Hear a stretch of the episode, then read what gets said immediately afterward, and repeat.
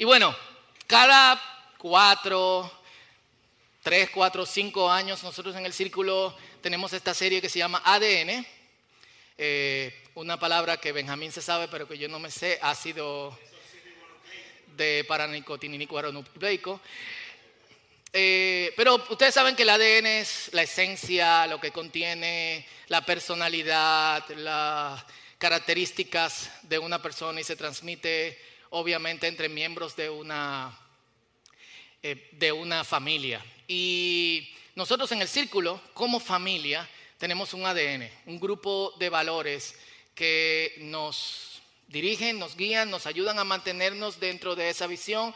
Todos son valores bíblicos pero que nosotros como comunidad y como iglesia entendemos que Dios nos ha llamado a destacarlos, a ponerlos en primer lugar. Y todos los que son miembros del círculo tienen que aprendérselo. Es decir, si tú eres miembro del círculo, quieres ser miembro del círculo, esto es algo que tú tienes que escuchar una y otra vez o bajar las notas del mensaje, como ustedes, saben, como ustedes saben están en YouVersion, buscan Ministerios del Círculo, eventos, y ahí está. De modo que ustedes puedan tener muy de cerca cuáles son los valores que nosotros tenemos como comunidad. Entendemos que hay comunidades que tienen valores muy particulares, bíblicos o no, o que consideran bíblicos, amén. Eh, aquí, dentro del círculo, estos valores que nosotros consideramos particulares y bíblicos, entendemos que eh, como parte de la comunidad es mandatorio conocerlos. Y cuando digo mandatorio es que yo y los otros líderes dentro de la comunidad lo motivamos y de vez en cuando remaqueamos a par de gente para que sepan, hey, esto es parte de nuestros, de nuestros valores. Y bueno, ¿cuáles son? Son diez. Son obedientes al Espíritu, gente imperfecta en reparación, como Jesús, buenos mayordomos, relacionales, comprometidos con la oración, adoramos a Dios con pasión, como pudieron ver, servicio, como pueden ver, y comprometidos con la madurez. Y ahí hay un, equilibrio, porque está gente imperfecta en reparación que algunas personas pueden tomar como excusa para no madurar, pero comprometidos con la madurez para saber que en medio de la reparación vamos camino a la madurez. Tú no puedes ser siempre un bebé en tu fe o en tu relación con Dios. Amén. Eso. Y esto lo hemos llevado a través de, los años. Quizás hemos hecho cuatro series eh, sobre esto. De modo que quienes somos parte del círculo y tenemos aquí años, lo recordemos. Quienes se están integrando recientemente lo tomen en cuenta y lo adopten y los que no lo conocen puedan conocerlo. Hoy nosotros vamos a enfocarnos en obedientes al Espíritu Santo obedientes al Espíritu Santo. ¿Con qué se come eso? Esta es la descripción. Buscamos ser guiados por el Espíritu Santo. Reconocemos su derecho a romper nuestras reglas y a ofender nuestras sensibilidades. Lo repito nuevamente. Buscamos ser guiados por el Espíritu de Dios, reconocemos su derecho a romper nuestras reglas y a ofender nuestras sensibilidades. Amén. Perfecto, ese era el mensaje, oramos. Y bueno, para contextualizar el mensaje vamos a leer en Romanos capítulo 8, versículo 1 al 13. Romanos capítulo 1, 8, perdón, 1 al 13. Leemos de la Reina Valera contemporánea en esta eh, ocasión. Pueden también buscar, si no se entretienen con el celuloide, las notas en YouVersion. Y Aquí todos ven, leemos en el nombre de. A sus lados leemos en el nombre del Padre, del Hijo y del Espíritu Santo. ¿Cuánto poder? Por tanto, no hay condenación para los que están unidos a Cristo Jesús. Los que no andan conforme a la carne, sino conforme al... Porque la ley del Espíritu de vida en Cristo Jesús me ha librado de la ley del pecado y de la muerte. Y esto es algo que tenemos que tener bien de cerca desde el principio. No estamos sin ley. Hemos cambiado de ley. Cuando cambias de ciudadanía, es decir, de la ciudadanía del mundo, cuando cambias de ciudadanía de cualquier país, te tienes que ajustar a las leyes de ese, eh, de ese país. Un ejemplo sencillo, aquí manejamos como loco. Si usted se mueve, se muda a Estados Unidos y decide manejar, no puede manejar de la misma manera. ¿Por qué? Porque hay otras leyes. Aquí está la ley de la locura transitoria, aquí no, ella no. Entonces, eh, eso es algo que tenemos que tener pendiente. No estamos sin ley, sino que hemos cambiado de ley. Y esta ley es la ley del, del Espíritu. Y vuelvo al versículo 2, me ha librado de la ley del pecado y de la muerte. Porque Dios ha hecho lo que para la ley era imposible hacer, debido a que era débil por su naturaleza pecaminosa. Por causa del pecado, envió a su Hijo en una condición semejante a la del hombre pecador y de esa manera condenó el pecado en la carne, para que la justicia de la ley se cumpliera en nosotros, que no seguimos los pasos de nuestra carne, amén, sino los del, por lo menos deberíamos. Porque los que siguen los pasos de la carne fijan su atención en lo que es de la carne. Pero los que son del Espíritu, y este es un excelente diagnóstico, la fijan en qué? En lo que es del Espíritu. Porque el ocuparse de la carne, ¿qué es? Pero el ocuparse del Espíritu es vida y paz. Las intenciones de la carne llevan a la enemistad contra Dios porque no se sujetan a la ley de Dios, ni tampoco pueden. Además, los que viven según la carne no pueden agradar a Dios. Pero ustedes no viven según las intenciones de la carne, sino según el Espíritu. Si es que el Espíritu de Dios habita en ustedes. Y si alguno no tiene el Espíritu de Cristo, no es de Él. Y aquí vamos con el pensamiento inverso. A Pablo le encanta ese pensamiento circular, en el sentido de que, perfecto, si tú eres del Espíritu, haces las cosas del Espíritu. Si es que tienes el Espíritu. Si no tienes el Espíritu, no eres de Cristo. ¿Cómo tú sabes que no tienes el Espíritu? Cuando no te fijas en las cosas del Espíritu.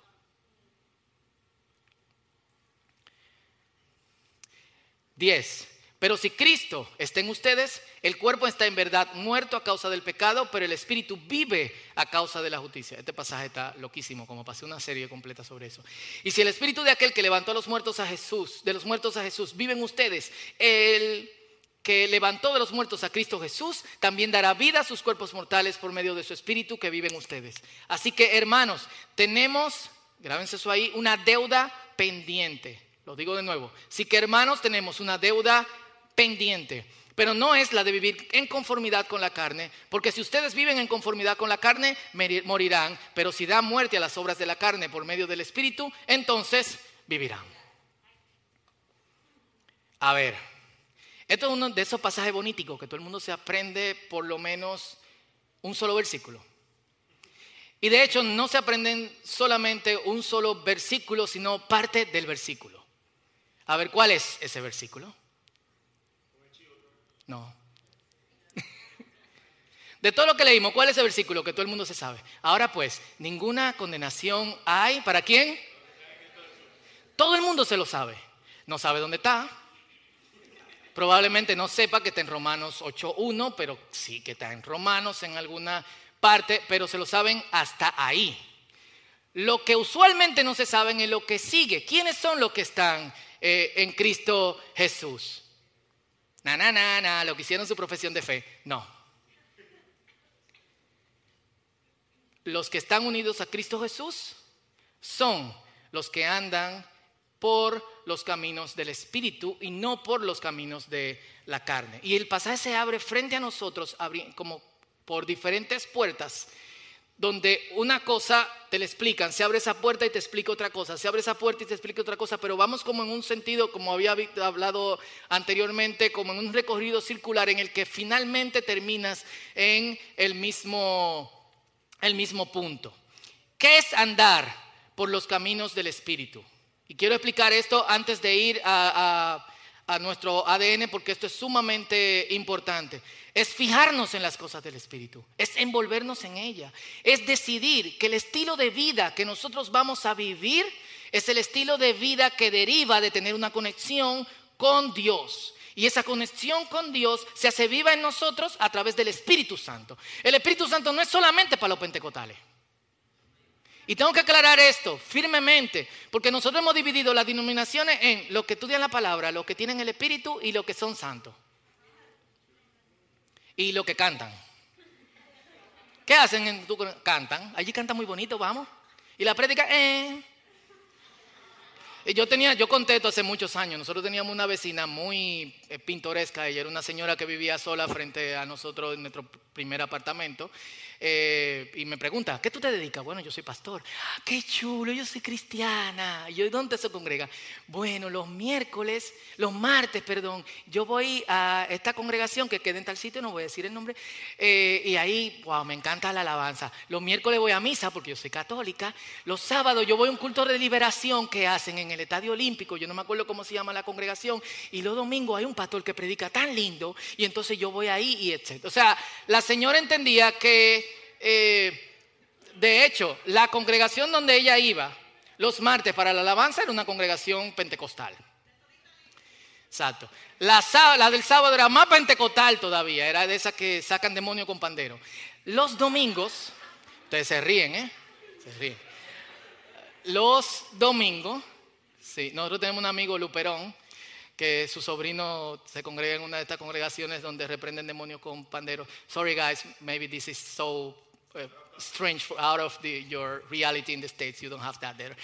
Eh, y, entonces Luperón quería alabar a Dios, empezó a tocar el pandero del muchacho. Y el, el, sobrino le dice un jovencito, no, no, ese es mi pandero de limpiar los aires. Y él dice, es un pandero, mira. Pero bueno, se respeta.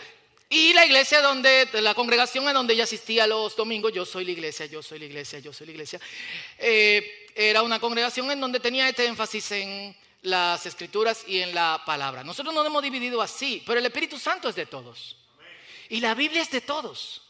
Y la meta que todos tenemos que tener es ser una congregación dirigida por el Espíritu, ser una congregación en donde se predique firmemente la palabra y ser una congregación donde la gente vive en santidad. Ese es el punto. Este enfoque enfermizo, abominacional, porque de denominacional no tiene nada, no tiene nada que ver con Dios, ni nada que ver con bíblico. Y cierro, siempre me pongo profético, perdón, hoy quiero motivarlos a andar en el Espíritu. Eh, entonces es fijarnos en las cosas del Espíritu. Eso requiere una relación con las cosas que tienen que ver con, eh, con el Espíritu. Y este es el énfasis que se pone dentro del pasaje.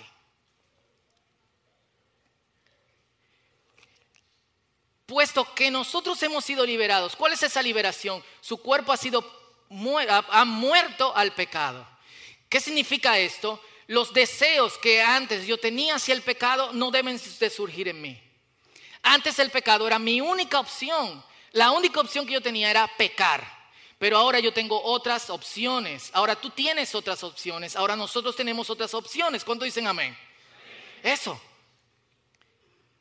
Y a causa de que el Espíritu nos ha liberado de nuestro cuerpo muerto y ahora podemos vivir firmemente en Él, ¿qué pasa?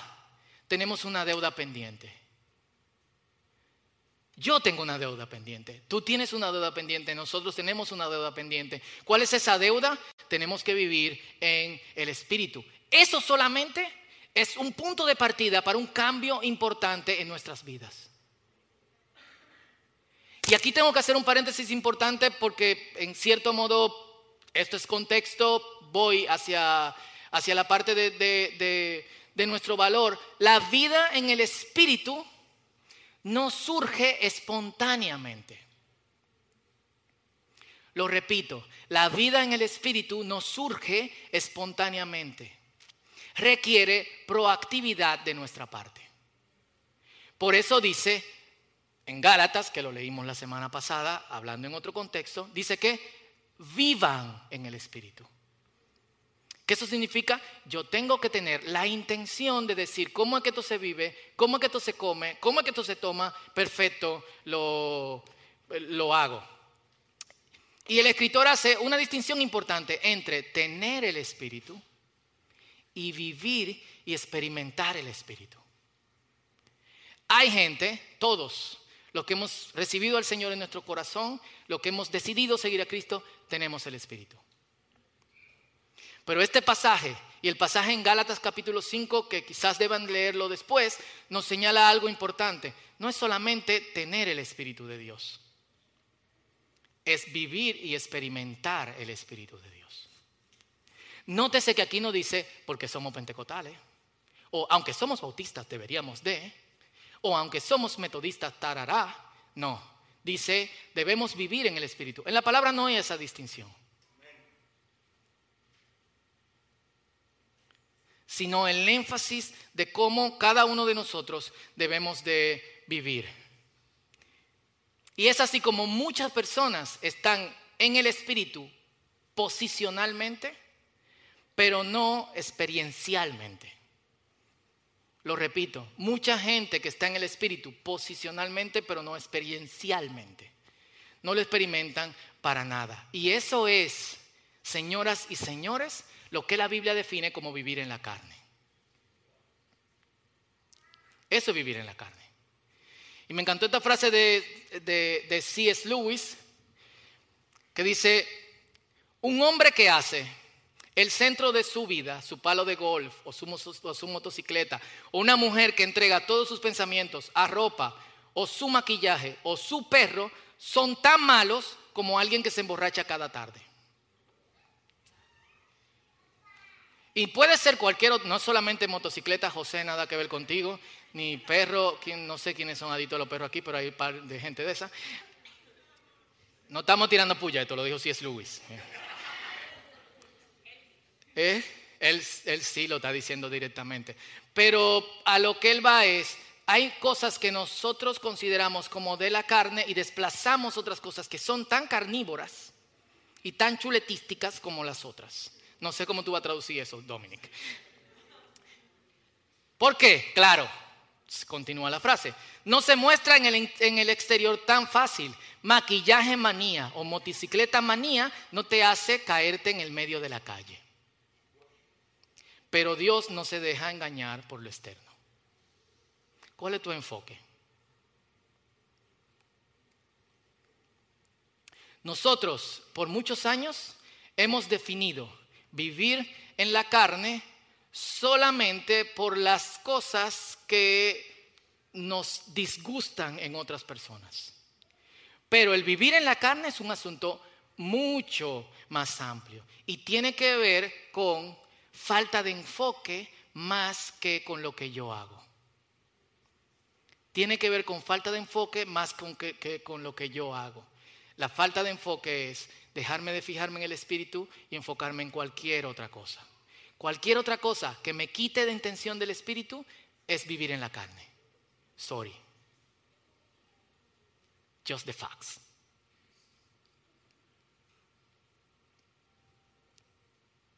Hey, no te vayas. No te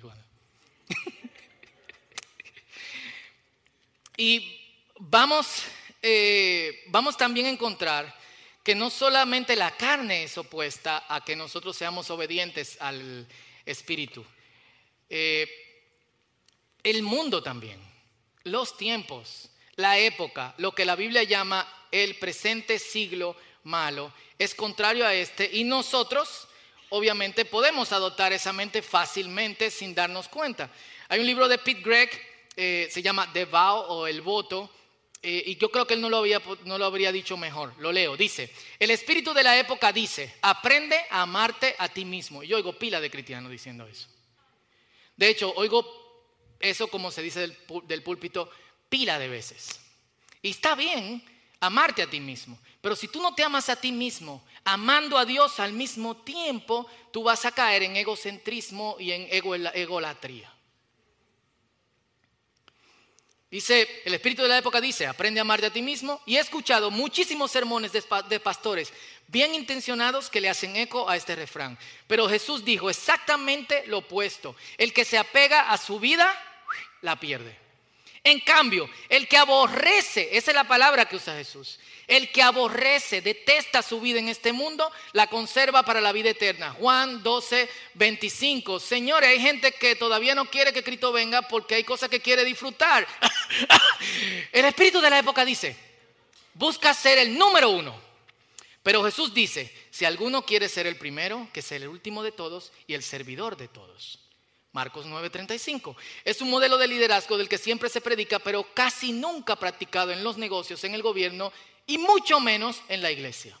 El espíritu de la época dice, trata de no martirizarlo, cógelo suave, pero Pablo dice, más bien golpeo mi cuerpo y lo domino, no sea que después de haber predicado a otros, yo mismo quede descalificado. Primera de Corintios 9, 27. Entonces no es solamente atención a las cosas a las que mi carne es propenso, sino también atención a las cosas a las que el mundo está propenso. Y por eso es que continuamente el creyente tiene que hacer un balance entre lo que escucha y la cultura y entre lo que dice la palabra y lo que dice el Espíritu. Ay, que yo no entiendo la Biblia. Tú lees la Biblia. Tiene que leerla. Y al leerla ganamos una ventaja. En oración el Espíritu nos hace entender las escrituras. Pero si tú vas en predisposición a las escrituras, no la vas a entender. Nada, exacto. Hay pasajes difíciles, hay pasajes que se saltan. Especialmente los salmos que dicen, alabado sea Señor, glorificado sea tu nombre. Mira a mis enemigos, explótale la cabeza, saca su cerebro, expon su destino. Eso nosotros lo saltamos porque, ¿verdad? En la mañana está fuerte, más antes de beber café. Pero la, cuestión de, todo esto es, no es solamente el enfoque a lo que mi carne, sino también el enfoque a lo que la cultura está diciendo. ¿Qué cosas de la cultura yo puedo adoptar? ¿Qué cosas de la cultura yo tengo que redimir? ¿Y qué cosas de la cultura yo tengo que rechazar? Eso es algo que tenemos que tener ahí. Y ser dirigido por el Espíritu, señores, tiene pila de ventajas. Quizás hasta ahora lo que, muchos están pensando es, wow, está fuerte eso, como que, ven, y ahora. Pero hay muchísimas ventajas que vienen de ser dirigidos por el Espíritu. Algunas las mencionamos la última vez que predicamos sobre esto. El Espíritu nos guía al hablar. Y ahí pueden anotar los pasajes, por el tiempo quiero simplemente pasar. El Espíritu nos guía al movernos o no. Lucas 24, 49. El Espíritu nos dirige a toda verdad. Juan 16, 3. Hace unos, unas semanas estábamos hablando de esto en el, en el discipulado mixto, en cómo el Espíritu Santo está en disposición, está ahí para que nosotros seamos guiados a, a conocer todo, toda verdad, dice la Biblia. Y cuando dice toda verdad, no es solamente la verdad bíblica, es la verdad de absolutamente todo. El cristiano es una persona que tiene los ojos abiertos, que está despierto a la realidad. Pero ¿quién es cristiano? Aquel que tiene el Espíritu de Dios. Y quién, no solamente el que tiene el Espíritu de Dios, sino el que camina de acuerdo al Espíritu de Dios. ¿Cuánto me da un amén? Están como asustados. Entonces, ¿qué gran ventaja es esta? ¿Cuántas veces tú no quieres saber el fondo de algo? ¿Quiénes no han pasado dos, tres días tratando de saber qué es lo que pasa? Levante su mano, con lo que sea. El Espíritu nos dirige a toda verdad. Pero el Espíritu también nos indica cuándo yo tengo que tomar iniciativa y cuándo yo no debería de tomar iniciativa. Hechos 8:29 y Hechos 11:12 son otros ejemplos.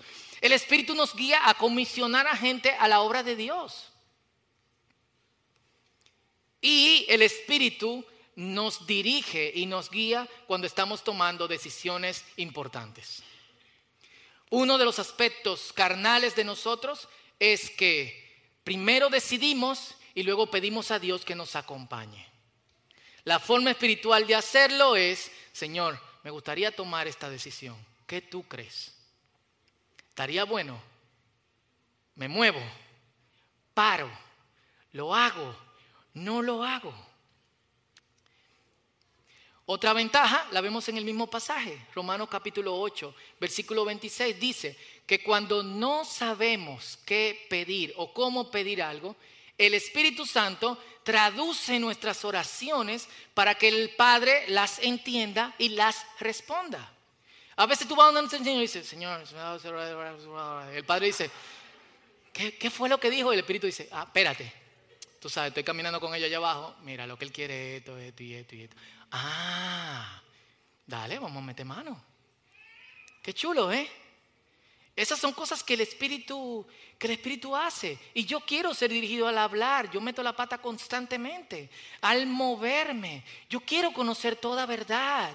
Yo quiero que el Espíritu me diga cuándo yo tomo, cuándo no tomo la iniciativa. Yo quiero que el Espíritu comisione gente de en medio de nosotros para hacer su obra aquí y en otros lugares. Y me encantaría que nosotros seamos dirigidos por el Espíritu al tomar decisiones importantes. No que oremos para que nos saquen del lío, sino es no meternos en el lío. ¿Cuánto estrés y cuántas ansiedades nos evitaríamos al caminar en el Espíritu? No es solo una cuestión de qué yo dejo o qué no dejo. Es la ventaja de cuánto tiempo no pierdo. Y a veces queremos, señores, las cosas rápido, pero tú pasas tres y cuatro años empecinado en algo y perdiste tres y cuatro años nos ha pasado a muchos. Pero al ser dirigidos por el Espíritu, nos ahorramos ese tiempo y descansamos. ¿Cuándo es, Señor? En tres o cuatro años. Ok. Y no perdemos, eh, no perdemos el tiempo. Otra razón muy importante por la cual nosotros somos dirigidos por el Espíritu. En primer lugar, somos obedientes al Espíritu porque la palabra de Dios nos ha dicho, tenemos una deuda importante en eso tienen que caminar en el Espíritu, tienen que vivir por el Espíritu. Somos obedientes al Espíritu por las ventajas que trae ser obedientes al Espíritu. Pero también somos obedientes al Espíritu para ponernos en las manos de Dios para que otros lo conozcan. El mundo está jodido legalmente, de mal en peor. Esta semana yo estaba en España en una conferencia de hebraístas, gente que estudia la Biblia desde el hebreo y otros dialectos judíos. Estábamos tomando un café, la Biblia, Estamos sentados, una muchacha que está estudiando su doctorado en Antiguo Testamento, otro muchacho que está haciendo, eh, está estudiando las cuestiones rabínicas de no sé cuánto, y uno de sus, de sus profesores. Y mientras estamos conversando, surge el tema de algo que esta muchacha quería hacer y yo y otra persona le decimos, estaremos orando por ti. Y me dice, ¿tú crees en Dios? O sea, ella está estudiando Antiguo Testamento. Full. Y ustedes saben que como los dominicanos, cada vez que nos movemos a otro país, de una vez adoptamos el acento, digo, hostias, pues claro, ¿cómo no voy a creer en Dios? No, yo no dije así me, chocó. Full.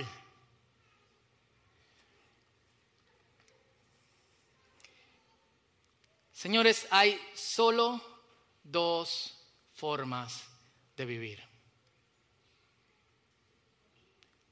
Seguir muertos o vivir por el Espíritu. Hay mucha gente que tiene miedo a obedecer al Espíritu y se niega a, su, a ser guiado por Él porque tiene planes o porque piensa que esto cambiará su vida drásticamente. Sin embargo, yo les puedo decir que todas las veces que Dios ha cambiado mis planes porque no actué de acuerdo al Espíritu y me adelanté y le dije, Dios, cáeme atrás si tú quieres, yo voy para allá, fue mejor para mí. Y ahora lo que yo prefiero es planificar junto a Dios. Eso es lo que yo prefiero hacer. Ojo, yo a veces entraba en crisis. Yo soy el tipo de persona que si tú me cambias el guion, me paniqueo. ¡No! Yo necesito como que cuestiones muy, eh, muy cuadradas, es uno de nuestros problemas matrimoniales, no él es más espontánea, yo soy... Eh, estructurado. ¿Quieres espagueti? Yo prefiero la ensalada. Somos la pareja. Eh, ¿Quiere dormir? Ok, oren por mí. Pero no hay nada mejor que Dios cambie tus planes. La pregunta continuamente de una persona que obedece al Espíritu es, Señor, ¿qué planes tienes con mis planes antes de que yo ejecute mis planes? De hecho, una mejor pregunta es estar de acuerdo con Dios en todo lo planeado. Eso es lo mejor. Dios te va a sostener. Estamos con quien sostiene nuestro presente y conoce nuestro futuro. Hace años yo escribí esta frase que no tengo la menor idea quién la dijo, no fui yo. Dice, la gente vive como si el pan y todas las otras cosas pudieran sostenernos aparte de la voluntad de Dios. O como si Dios no pudiese sostenernos si no tenemos pan. Dios te puede sostener del aire. Del aire. O no se acuerdan cuántos panes Jesús multiplicó de cinco panes y par de pecados. ¿Y cuántas personas comieron? El Señor puede regenerar, las cosas desde la nada o puede hacerlas desde absolutamente desde cero. Vamos a dejarnos dirigir por Dios. Vamos a afinar nuestros oídos al Espíritu. Vamos a meter mano en las cosas que Dios va a meter la mano. En nuestro presente y nuestro futuro está en las manos de Dios. Suelta tu pasado. Los únicos que están en el negocio del pasado son los museos. Y tú no eres un museo. Tú eres el contenido del Espíritu del Dios viviente. Te lo repito nuevamente. Los únicos que están en el negocio del pasado son los museos. Tú no eres un museo, tú eres el contenido de quién? Del Espíritu del Dios viviente. Piensa en eso. Oye, ¿por qué no pasan las cosas que pasaban antes? Vamos a probar a Dios. ¿Tú sabes por qué pasaban antes las cosas que no pasan ahora? Porque la gente pasaba tiempo afinando sus oídos a ver qué era lo que el Espíritu le decía y el Espíritu respondía de la manera en que el Espíritu responde cuando nos unimos a sus planes. Si obedecemos al Señor, si afinamos nuestros oídos a la voz del Espíritu, Dios puede darnos mucho más de lo que imaginamos o pensamos. Pero no solamente eso, Dios puede hacer las cosas que nosotros creemos que Él ya no hace. Pero a Dios no se le secó la mano. Hay un problema de sintonía. Y es momento de resintonizarnos. Nosotros en el círculo obedecemos al Espíritu. Si me puede poner el slide 3. Siguiente. Obedecemos al Espíritu. Eso es, buscamos ser guiados por el Espíritu de Dios y reconocemos a su derecho a romper nuestras reglas y a ofender nuestras sensibilidades. Vamos a estar de pies y vamos a orar. Y yo creo que hay decisiones firmes que, tomar. Estas son cosas que tomamos como cuerpo, pero que requieren decisiones individuales de cada uno de nosotros. ¿De qué yo estoy agarrado? ¿De qué yo estoy enfocado que me está haciendo perder el enfoque del Espíritu? Es una, es una eh, pregunta personal que tienes que hacerte hoy. ¿Cuál es mi manía que me hace caer en vez de estar firme y constante en el Espíritu? ¿Cómo estoy planeando mi presente y mi futuro? ¿Cuántas cosas de Dios estoy atrasando en vez de escucharle? ¿Y qué Dios quiere hacer conmigo que yo le estoy diciendo no? ¿Cuáles son mis miedos con respecto a esto? Y vamos a aprovechar que estamos aquí mucha gente en sintonía queriendo servir a Dios. Todo el que está aquí quiere servir a Dios. Y quizá hubieran algunos que vinieron obligados, le tocó algo. Pero estamos aquí por voluntad propia. Estamos aquí porque queremos servirle, porque queremos hacerlo mejor. Y vamos a aprovechar que su gracia nos ha acompañado hasta ahora, pero tenemos una deuda y vamos a cumplir Vamos a pagar esa deuda. Vamos a vivir por la ley del Espíritu. ¿Cuántos dicen amén? Amén. Así que vamos a tener unos segundos de meditación.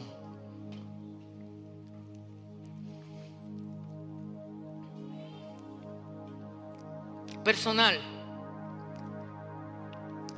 Porque hay decisiones que tomar. Tenemos que salir de aquí con la decisión de ser guiados por el Espíritu del Señor. De obedecer su voz. No importa que eso rompa nuestros planes, Dios tiene mejores planes. Que tengamos preocupaciones por los resultados, los resultados del Señor son mejor. Que queremos andar por otro camino, los caminos del Señor son mejor. Ganamos más, señores, de lo que perdemos. Pero esto requiere proactividad y la proactividad empieza con una decisión. Así que hagamos un análisis personal.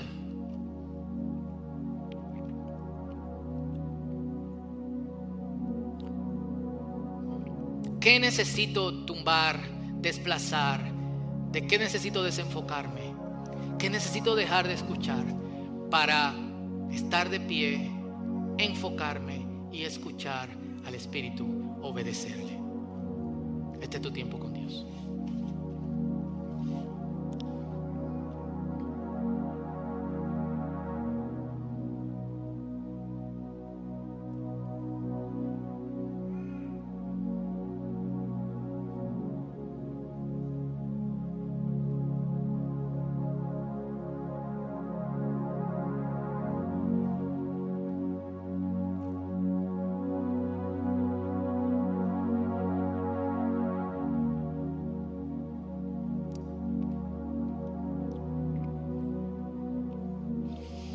Te analizas, hay cosas que van a requerir valentía, cosas que tú vas a tener que soltar.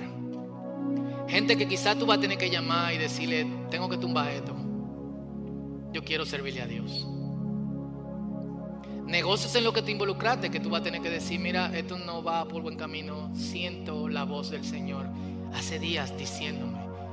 Y, y, el Espíritu habla, habla a tu vida. Eso es otro de los beneficios del Espíritu. Y has sentido esa voz la has sentido.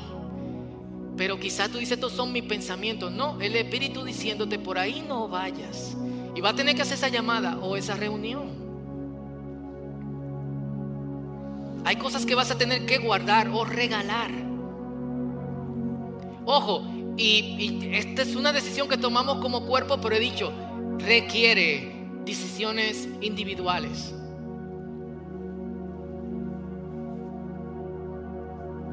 Hay lugares a los que ibas esta semana o el próximo mes o en dos semanas que vas a tener que decir, no voy, devuélvame mi cuarto.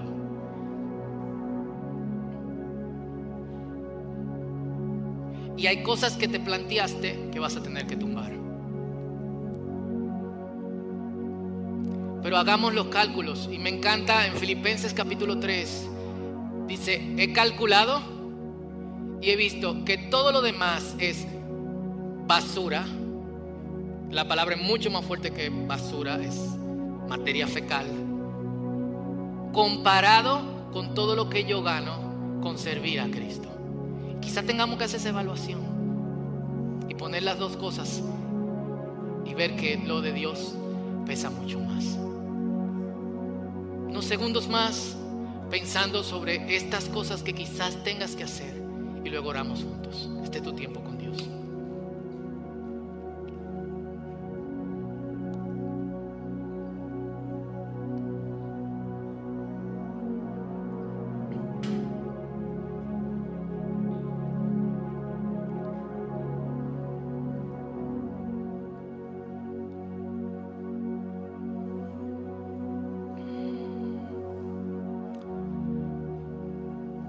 Gracias por tu palabra. ¿Cuántos dan gracias al Señor por su palabra? Gracias.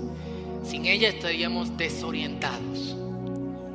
Hay tantas voces que se hacen pasar por tu voz y tantas cosas que tergiversan y reinterpretan tu palabra de forma que ni se parece a lo que tú has dicho. Pero gracias, gracias. Lo hemos leído, hemos escuchado, Señor. Y quizás ni siquiera valía la pena los comentarios. Tu palabra es clara. Tu palabra es clara, Señor. Queremos vivir por lo que tu palabra nos recomienda, Señor. Y queremos pagar esa deuda que tenemos. Somos deudores. Queremos vivir por el espíritu que tenemos dentro. Queremos vivir esa vida, adoptarla, Señor. Y yo te pido primero por valentía. Hay decisiones fuertes que se han tomado aquí hoy y que se están tomando. Danos el valor de no tumbarlas, Señor, sino de de acuerdo a tu voluntad y tu fuerza, darle, porque es lo mejor para nosotros, Señor. Valentía, Señor. Sabiduría, Padre Santo, para poder desenfocarnos de lo que nos tiene desestabilizados y enfocarnos en tu espíritu y tomar decisiones en base a lo que tu espíritu tiene, quiere que decirnos, que van de acuerdo a tu voluntad y por eso hablábamos de obediencia al espíritu. Porque no hay nada que el Espíritu nos vaya a recomendar que esté en contra de tu voluntad. Tercero, por gozo, Señor. Algunos quizás se están sintiendo tristes porque hay planes, hay gente, hay cosas, hay lugares a los que estaban conectados, a los que estaban amarrados, a los que de alguna u otra manera todavía sienten esa conexión, Señor.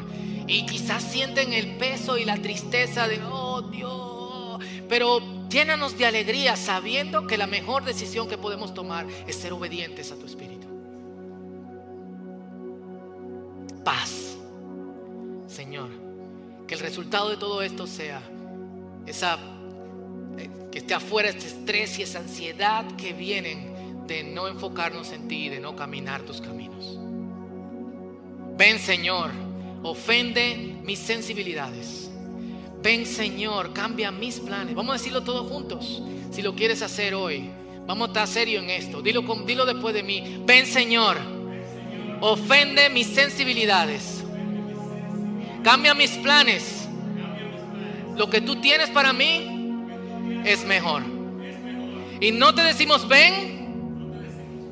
Se quedó Edra solo. No te decimos ven porque no estás, sino que nos hagas escuchar de más, más de cerca tu voz. En el nombre de Jesús.